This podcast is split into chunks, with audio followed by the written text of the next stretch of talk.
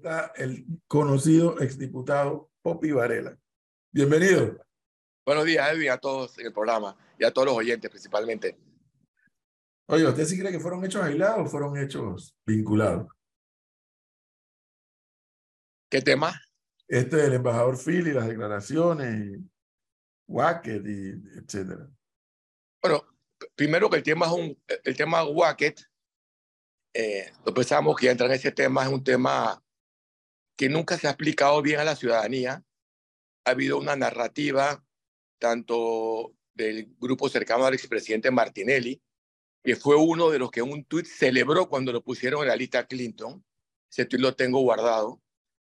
Y la familia Wackett, que a lo mejor no se le ha explicado. La realidad del tema Wackett viene de un viaje personal donde Juan Carlos Varela está en Washington en la graduación de su hijo y posiblemente va a decir cosas que nunca se han dicho, nunca se han explicado. Si me preguntas por qué, te diría no sé. Cada persona tiene su forma y su estilo. Y Juan Carlos está ahí, él recibe la llamada del embajador Philly, que necesita urgentemente hablar con él. Se estoy cenando con mi hijo, se acaba de graduar, estoy un tema familiar, nos reunimos mañana. El día siguiente llegan a Washington de diferentes agencias norteamericanas y se le explica al, al expresidente Juan Carlos Varela que a las 5 de la tarde de ese mismo día iban a incluir a los señores Wackett en la lista Clinton. No tenía la menor idea de la noticia que un viaje personal, familiar, en un tema de graduación de un hijo, le informan horas antes que lo iban a incluir sin saber. Inclusive el señor Abdul Wackett estuvo semanas antes cenando o almorzando en la presidencia con Juan Carlos.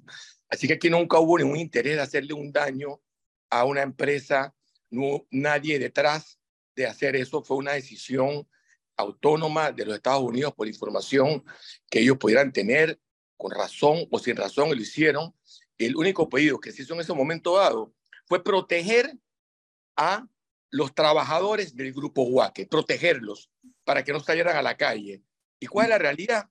Que el único país, que el único país donde las tiendas de Huaque se mantienen abiertas es Panamá, donde dicen que los quisieron fregar fue Panamá, porque en Colombia, yo me acuerdo estar en Colombia, las tiendas cerraron en 24 horas y en otros países las cerraron inmediatamente. En otros países que ellos operaban cerraron la tienda inmediata. En Panamá se mantuvieron abiertas y bueno, después vienen todos estos temas, los fedicomisos, que yo no conozco bien, que no puedo dar explicaciones de eso, pero la realidad es que atrás del tema Wacker nunca estuvo ninguna mala intención de Juan Carlos Varela de afectar a una familia a la cual, de una u otra forma, eh, yo personalmente respeto, han trabajado mucho por el país, pero que tenían esta situación que un momento dado fue entre ellos y los Estados Unidos. Y Panamá es una situación muy incómoda, tratando de proteger entonces a los trabajadores para que no fueran despedidos se hicieron algunos temas novedosos, como el tema de los fideicomisos, para que no cerraran las empresas eh, y que a la larga entonces le ha caído un poco, eh, o hay una narrativa que yo creo que no se ha sabido explicar por parte de los que en su momento dado manejaron el tema, incluyendo al, presidente Varela, eh, en base a que no hubo ni un acto de mala fe, fue un tema netamente de los norteamericanos con información que ellos decían tener. Popi Varela ha dicho probablemente la clave de, de, esta historia y tal vez hasta de otras. Por alguna razón no se dieron los detalles, no se ha hablado, no se han dado las explicaciones y se ha escuchado un solo lado de la historia. Eso es una realidad, se ha escuchado un solo lado. Eh, correcto, Edwin, eh, 100%. Cada persona tiene su forma, su estilo. Hay personas que a veces prefieren que el tiempo defina o no la verdad a mí personalmente no me gusta mucho, a mí me gusta más salir a decir. También siento que muchas personas que ocuparon cargos en el gobierno no supieron en su momento dado decir la verdad. Yo te puedo decir, yo, yo lo digo aquí públicamente, a mí personalmente me dijo un alto funcionario de la Embajada Americana que ellos tenían pruebas de que había relación con el cartel de Sinaloa con temas de maletines de dinero. A mí me lo dijeron personalmente, pero es un tema que yo no lo puedo decir no lo puedo, yo no puedo asegurarlo, yo no tengo ni una prueba de eso, ni puedo agarrar eso como una verdad. Pero lo que sí sé es que Juan Carlos Varela a las 8 de la mañana del día, que creo que fue un día de mayo, que metieron a Guaque, Anita Quinto, no tenía la menor idea, la más mínima menor idea que Guaque iba a ser listado en la lista 15, pero horas antes, como presidente de la República, en una reunión donde habían instituciones del gobierno norteamericano, DEA, Departamento de Estado, Departamento del Tesoro, con todas las implicaciones que conllevaba llevar un grupo tan importante como ese, nacional, internacionalmente, a una situación tan complicada y delicada como la lista. Ahora, exdiputado, usted, usted menciona en su respuesta algo que es interesante, la crítica frente a algunos funcionarios en aquel entonces con respecto al manejo que se le dio al caso. ¿Usted cree que el manejo que le dio la canciller Isabel de Saimalo fue el más correcto? Yo creo que hay una declaración de la ex canciller Saimalo donde ella dice, yo no voy a poder hacer nada, yo no sé qué información ella manejaba, pero que yo sí te digo a ti, cuando a ti te llega una embajada de un país amigo, de un país aliado, y te da una información tan sensitiva como esa, y te dice, hay esta situación, tenemos estas pruebas de que están en este tipo de situaciones, sin tú saber, tú de una forma no te puedes poner en un momento dado a defender ni a uno ni a otro. Tú tienes que de un momento a buscar la verdad. Yo creo que el gobierno en su momento dado hizo lo posible para que las empresas del grupo Huaque se mantuvieran abiertas. Eh, entonces yo no, yo no sé si la declaración de ella fue la más afortunada o no. Lastimosamente, cuando una vez entrevistan al ministro Rosemena y dice que en Panamá no hay hueco, le cayó Panamá encima porque fue una estupidez lo que dijo. Entonces, una declaración a lo mejor, yo no sé si yo puedo decir que las intenciones de Isabel Saimalo fueron así y, y si en verdad yo sí siento que ella trató de que en Panamá se salvaran los puestos de trabajo y de una otra forma se tratara de salvar hasta donde se pudiera los empleos que habían en riesgo por esa situación. Hablando de ese punto, adelante, profesor. Es que yo quiero cerrar este punto con algo. No, ciérralo, ciérralo, porque quiero, tengo que hablar los otros temas. Fíjense algo, eh, exdiputado, y es algo que se está sintiendo y que se está hablando. ¿Usted cree que gran parte del tren ministerial y del equipo de Juan Carlos Varela le dio la espalda al expresidente? ¿Usted cree que hoy en día ese equipo que lo acompañó durante su gestión le ha dado la espalda al exmandatario? Yo, yo, pienso que sí, especialmente al principio del gobierno. Ya a esta altura del juego hay que hablar del futuro. Y aquí no estamos esperando del pasado, hay que hablar de lo que viene hacia adelante, no hablar del futuro. Pero yo sí pienso que, no sé si él dio la espalda, lo traicionaron, pero en un momento dado a mí sí me parece que el, el equipo de gobierno ha debido ser más activo al principio eh, en defensa de los programas, no en defensa de Juan Carlos Varela, porque Juan Carlos Varela es una persona, pero el gobierno desarrolló muchos programas interesantes, buenos para el país, y en un momento dado hubo un silencio muy grande de parte de los funcionarios gobiernos, pero como les digo, yo pienso que es al principio del gobierno, ya llevamos cuatro años este, del actual gobierno y ya tenemos que empezar hacia el futuro, pero yo sí pienso directamente a tu pregunta, no sé si la palabra es traición, pero sí faltó, y eso ha faltado muchísimo en los gobiernos del Partido Panameñista, una mejor comunicación de temas puntuales y específicos. Y este tema que es una prueba faciente de que han tratado de culpar directamente, como decían antes Edwin, que están Limota con Juan Carlos Varela, que han destruir una empresa, cuando eso es totalmente falso. Juan Carlos va se entera como cualquier panameño horas antes de ser el listado Wacker de que iban a entrar en la lista Clinton y se lo explican como presidente de la República para que estuviera enterado y tomar acciones para ver qué se iba a hacer con ese tema. esa es la realidad. Esa es la 100% la realidad. A propósito del Partido Panameñista, don Popi Varela. Eh, Popi Varela es un panameño que acumula ya, no digo que sea viejo, pero que acumula ya muchas millas, muchos kilómetros recorridos en política. Me gustaría conocer la lectura que está teniendo Popi Varela en estos momentos de por dónde va. Eh, todo indica, a ver, todo indica, y usted lo sabe como lo sé yo y muchos otros, además a mí me lo ratificaron anoche, eh, todo indica que si las elecciones fueran hoy, hoy, 17 de mayo, el próximo presidente de este país sería Ricardo Martinelli. Si las elecciones fueran hoy, pero las elecciones son hoy, las elecciones son el 5 de mayo de 2024. ¿Y por qué sería Martinelli prácticamente sin gastar plata? Porque si las elecciones fueran hoy, en estos momentos el panameñismo estaría yendo por su lado. Rómulo Rux estaría yendo por su lado. Lombana estaría yendo por su lado. Eh, tres de libre postulación por su lado. Carrizo, Martín Torrijos. Eh, ese es el panorama de hoy, de hoy, 17 de mayo. ¿Qué lectura está teniendo José Luis Varela de eso? Mira, yo, yo pienso que la ley electoral es una ley que la hicieron de una otra forma para acomodar al PRD y es una ley que ha adelantado todos los tiempos. Eh, y gracias a Dios, al final, porque uno a veces hace la ley pensando que te va a beneficiar y lo que hace es irte en contra. En los próximos tres, cuatro meses nosotros vamos a saber cuál es la situación. De aquí al 30 de julio, todos los partidos tienen que ir a primarias. Entonces, en Cambio Democrático está la situación entre Rómulo Rux y Yaniel Verábrego. Martinelli va solo en su elección, Blandón va solo en su elección, eh, Gaby Carrizo va contra Cristiano Adames, el Partido Popular va a apoyar a Martín Torrijos, ya prácticamente eso es un hecho, y eh, Lombana va a ser nombrado por su partido, y esperar cuáles son los tres independientes que quedan. O sea, el 30 de julio vamos a saber ya quiénes son los caballos, pero todavía hay entre agosto y septiembre para que dos o tres o cuatro de esos grupos se puedan unir. Así que, como bien dices tú, Edwin, falta mucho todavía. Yo no creo en esa afirmación que tú haces de que hoy día Ricardo Martinelli ganaría la presidencia.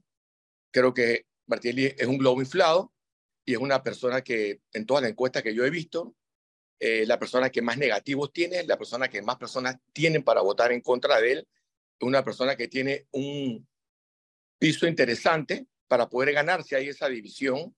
Sin embargo, tiene una cantidad de personas que no quieren que regrese al gobierno muy grande y creo que ese es uno de los problemas más grandes que tiene. Entonces, el Partido Panameñista, que es un partido que en siete elecciones democráticas, nosotros hemos ganado cuatro y en dos que hemos, en tres que hemos perdido, en dos hemos perdido por divisiones que hemos tenido al interno del partido. En este momento dado, tenemos un partido muy unificado. Creo que vamos a hacer lo necesario para que haya una gran alianza opositora, poniendo por delante el país, poniendo por delante un programa de gobierno para tratar de que se arme esa alianza que yo creo que se va a armar entre los meses de agosto y septiembre, que son los que la ley electoral nos da para armarla. ¿Qué posibilidades le ve al Partido Panameñista en la figura de José Blandón? Aquí el señor Melitón Arrocha, que ahora está recogiendo firmas por la vía independiente, que todavía sigue siendo, entiendo, miembro del partido, dijo que Blandón no tenía ninguna posibilidad de llegar a presidente de la República. Eh, ¿Cómo usted ve, cómo usted ve eh, la figura de Blandón, que es el único candidato en las primarias del partido? Yo pienso que eso sería una afirmación muy atrevida por parte de de mi amigo Militón Arrocha, yo creo que si Blandón es la figura que lideriza una alianza interesante en el país, vamos a suponer que aquí en un momento dado el Partido Panameñista, liderizado por Blandón, el Partido Cambio Democrático, liderizado por Rómulo Rux, el Partido Popular, liderizado por su actual dirigencia, con Martín Torrijos, hacen una alianza, entre ellos deciden que Blandón es el candidato presidencial, tiene una gran opción de ser el próximo presidente de la República, pero yo creo que aquí no tenemos que identificar ahora mismo la figura. Claro que el Partido Panamista aspira a que Blandón sea el candidato presidencial, pero nosotros tenemos que estar conscientes de que tiene que ser un acuerdo entre todos para poder entonces, como decía en Anteubica, sí estoy de acuerdo que tiene que haber un acuerdo de varios para poder ganar la elección. Entonces yo aspiro a que el Partido Panameñista sea, parte, sea conforme parte de un acuerdo, de una gran alianza nacional, donde podamos entonces participar en esas elecciones. Cada, cada partido aspirará a, a llevar el candidato presidencial, pero son acuerdos que se hacen y, y se hacen a última hora. Esa es la realidad, solo vamos a saber en el mes de agosto. Y mientras tanto, cada partido va a hacer su trabajo para tratar de liderizar esa posible gran alianza. Lamentablemente hasta la última hora y tenemos que andar los medios ahí tomando café para esperar la información a última hora. Tú conoces eso perfectamente bien. Históricamente, así. Ahora, quisiera hacerle la misma pregunta que en su momento le hicimos a la expresidenta Mireya Moscoso, se lo hicimos hace una semana a José Blandón y aprovechando que tenemos aquí a Popi Varela, reitero con conoce el panameñismo por dentro y por fuera y conoce la realidad política del país. Y si, y si en, esa, en esas vueltas que da la dinámica política, el panameñismo tuviera que verse en la necesidad y la realidad política. Por ejemplo, una, ya usted dijo un escenario probable, una se constituye una alianza y Blandón es el candidato, listo, panameñismo va a tirar fuegos artificiales. Escenario B, se constituye una alianza y si Rómulo gana y dependiendo cómo gana su primaria en cambio democrático, es el candidato de la alianza. Perfecto, el cambio democrático tirará fuegos artificiales. Pero estaría el panameñismo listo, en opinión de Popi Varela, en establecer comunicación y posibles acuerdos con, por ejemplo, Martín Torrijos. Mira, como dije anteriormente, la aspiración nuestra es de liderizar la alianza. Te voy a hablar a nivel personal. Sí, sí, sí, claro. A, nivel personal, no, el Partido Panamista siempre ha sido un partido que ha tenido diferencias ideológicas o diferencias conceptuales, eh, políticas con el PRD. Siempre hemos sido los grandes adversarios. Pero al final, para mi punto de vista, cualquier figura que en un momento dado sea la figura de consenso, que una a una gran alianza por el bien de Panamá, yo estaría dispuesto a aceptar a la persona que defina Blandón y que defina el Partido Panamista. Y si esa persona eh, es Martín, es Martín. Si es Rómulo, es Rómulo. Si es un tercero, es un tercero. Nosotros aspiramos, queremos y lucharemos para que sea el presidente de nuestro partido, José Blandón Figueroa, pero yo personalmente pues pienso que el país está por encima de cualquier figura personal. Ya nosotros en un pasado, Edwin, digo, hace 20 años, aquí Mireya Moscoso y Rubén Darío Carles, que era uno de los mayores allegados a Arnulfo Faria Madrid, se dividieron una elección, se dividieron y perdimos la elección. El panameñismo no ganó en el año 94 por esa división. E igual nos pasó a nosotros cuando en el año 2004 José Miguel Alemán y Guillermo Endara Galimani se separan y, van separados en una elección y es cuando gana Martín Torrijos. Nosotros hemos podido haber ganado mucho más elecciones y producto de esa falta de consenso, esa falta de hacer acuerdos, eh, perdimos la elección. Entonces, no es cuestión ya ni de perder ni de ganar, estamos ante una situación bien complicada, producto, no voy a decir que de este gobierno, ni voy a defender al de Juan Carlos Varela, producto de un desgaste que ha habido de todos los gobiernos, de instituciones muy desgastadas, con situaciones muy complicadas en el país, y ya a esta altura de la vida más maduro, uno lo que, quiere, lo que quiere buscar es lo mejor para su país, para sus hijos, para sus nietos, y cualquier consenso que sea necesario, yo estaría dispuesto a apoyar una figura que tenga el aval del partido. Entonces, eso, esa figura tenemos que buscarla cuál es en el momento indicado que va a ser en los próximos dos, tres meses. Claro, pero ahí frente a la pregunta del profesor. Estás escuchando. Sí, fíjese, fíjese, profesor, que en base a su pregunta, eh, y lo que hablamos con aquí, aquí con el señor Blandón, exdiputado, hay una declaración que a mí me llamó la atención eh, y ayer creo que la conversábamos y la comentábamos. Y es que el señor Blandón dijo, yo me puedo sentar a hablar con el expresidente Torrijos, podemos conversar, pero cuando hablemos de alianza política tiene que ocurrir algo, que es que eh, se, se explique, o más que explique, se exprese una disculpa y un perdón público eh, por lo ocurrido entre el PRD y el panameñismo, eh, por lo ocurrido o por los hechos que involucraron al padre del ex presidente Martín Torrijos sobre los panameñistas. Tiene que haber una disculpa pública, un perdón público sobre lo que ocurrió. ¿Usted estaría de acuerdo con esa afirmación? Eh, el presidente Martín Torrijos, expresidente, debe pedir disculpas públicas por lo ocurrido con su padre y con el panameñismo? Mira, yo, acuérdate que al momento dado que yo voy a llevar una figura presidencial a que sea ratificada, yo la tengo que llevar a una convención del partido. Yo no cojo de a dedo, este es el otro, por bien que tengamos poder bajo los convencionales, pero los convencionales son los dueños del partido.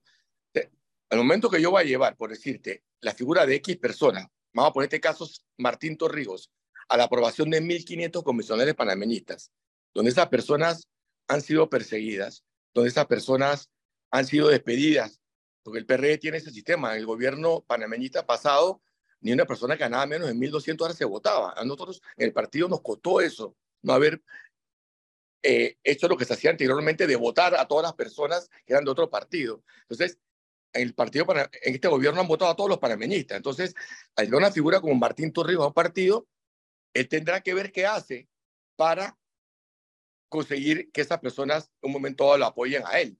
Yo personalmente siento que una disculpa pública, eh, eh, creo que sería bueno, pero yo no soy quien para exigirle a Martín Torrijos que tiene que ser una figura pública, porque también él pudiera decir, bueno, ustedes tienen que hacer entonces también una, eh, una, una, una, disculpa pública por X o Y cosas. Vamos a empezar en un tema. ¿Pero le gustaría una alianza con el PRD? ¿Perdón? ¿Le gustaría una alianza con el PRD? Perdón, con Martín Torrijos, que también es PRD. No, no, no. Yo, como, como dije anteriormente, nosotros aspiramos a que Blandón liderice la alianza. Pero si hay una alianza que tenga el aval del panameñismo y hay una figura que en un momento dado nosotros decidamos respaldar, yo estoy a favor de respaldar una figura que, que, que conjugue a varios partidos políticos. Nada sirve aquí en política se dice que a veces tú cuando vas al deporte, vas a segundo lugar, te dan una medalla de plata. Sí. Que en lugar te dan una medalla de bronce. Quedas en cuarto lugar y te dan un bono para Yanicos. Aquí no hay segundo, tercero ni cuarto lugar. Pero Varela.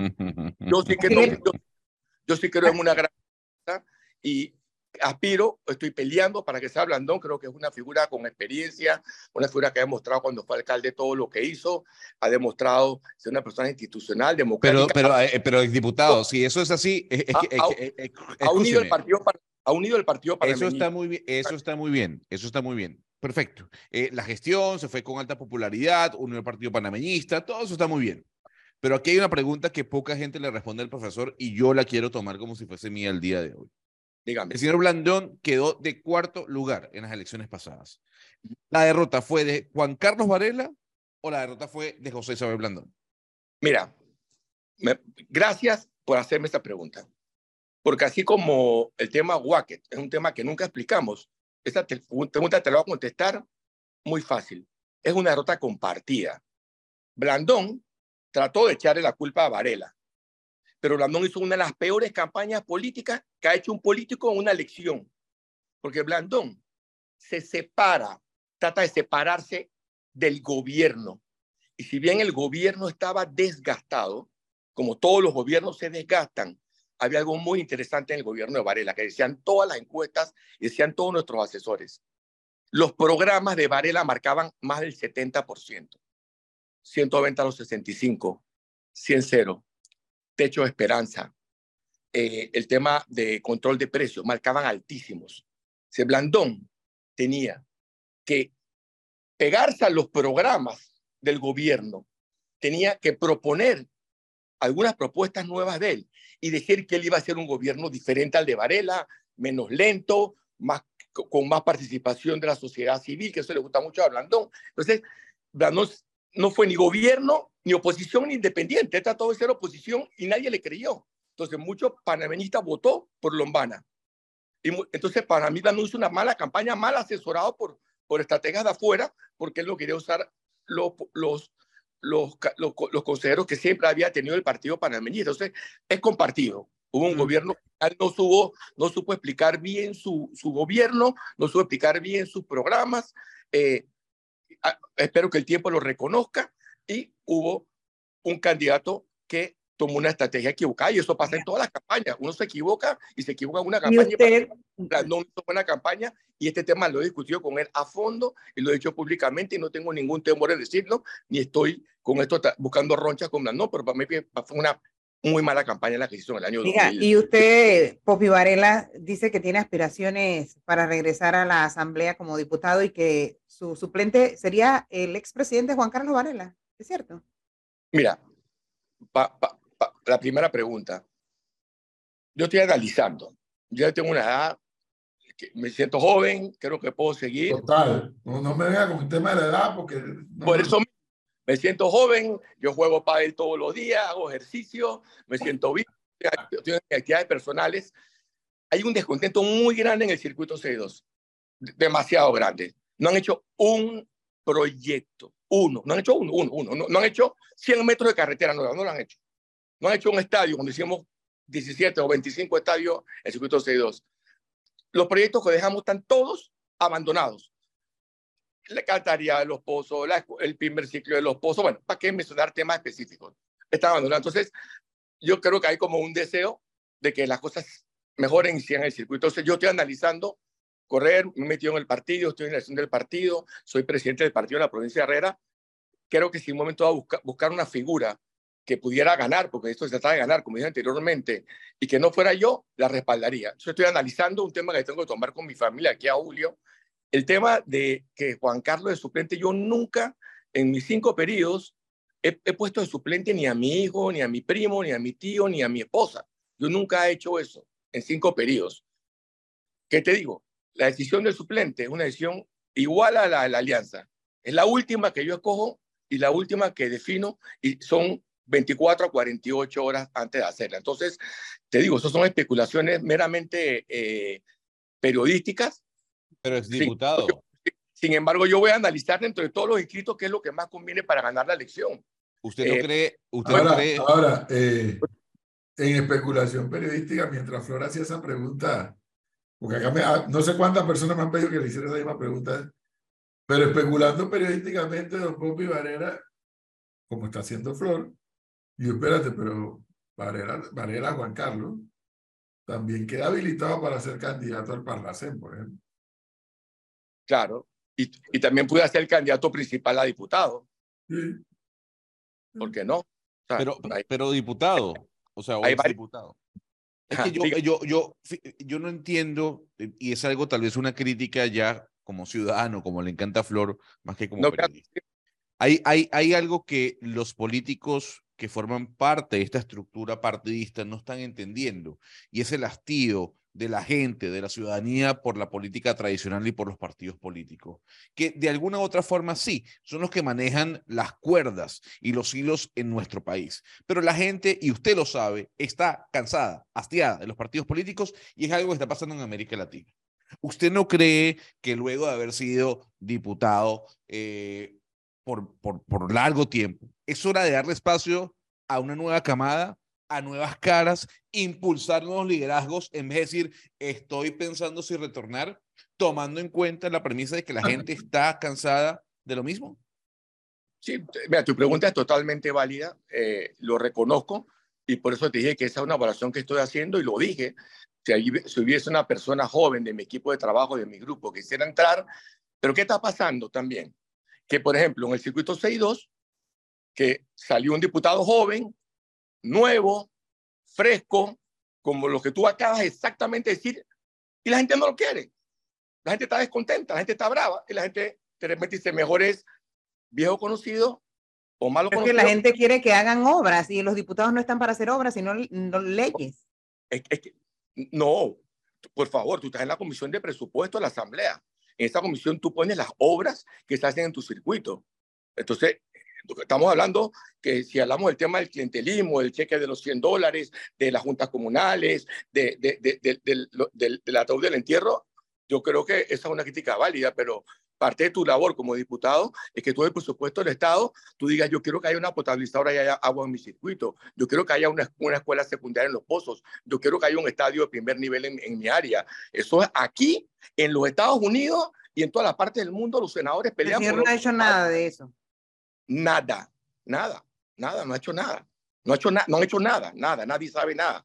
In- in- Inclusive en Panamá Solidario eh, se, se daban bonos y nunca no se daban bonos. O sea, de verdad, hay, hay una crítica muy grande de la comunidad que yo la estoy midiendo y la estoy analizando. Pero yo concuerdo. Ojalá hubiera alguna persona de mi equipo de trabajo, eh, inclusive tengo un alcalde de PC que se llama Eric Guerrero, que, que, que yo siempre le dije, es alcalde y tú puedes correr a diputado, tiene 30 años y lo he impulsado hasta para decirle, me no, yo no quiero correr porque yo, yo sí creo en el relevo generacional. Sin embargo, pues es- ahora mismo no hay nadie que, que en un momento dado eh, pueda ver con esa, con esa característica de poder ganar la elección, porque no es tirarlo para que pierda, sino para que gane. Mi, mi equipo de trabajo piensa que la figura debo ser yo, sin embargo, yo lo estoy analizando.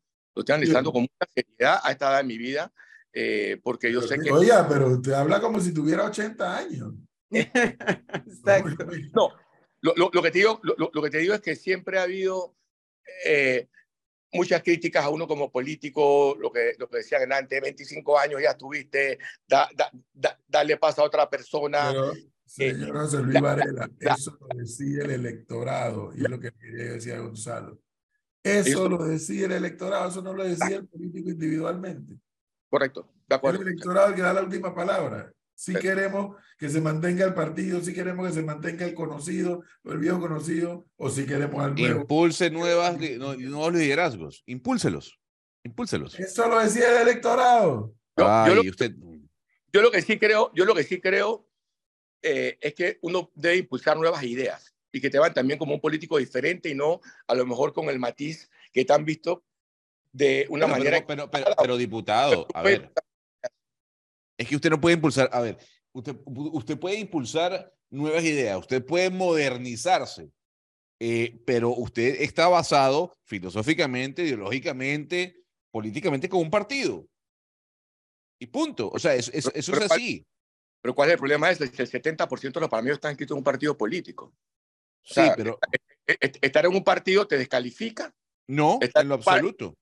Estar en, un partido ser menos que, el que no está en un partido político. En lo absoluto. Entonces, en lo absoluto, pero la pregunta es, ¿realmente estamos en un partido político porque creemos eh, eh, en las ideas del partido político? ¿Porque creemos en la raíz de por qué existe el partido político? Discusión, Gonzalo, no te enredes en esto. Pues. Sí, sí. No hay tiempo para desenredar tampoco. Está bien. No, no, le, le, le pediré un café al exdiputado y hablaremos de eso. Cuando quieras, con mucho gusto. 8-7. Eh, don José Luis Varela, gracias por darnos este tiempo, muy amable. muchas gracias. Yo que lo trataron bien. Súper, gracias.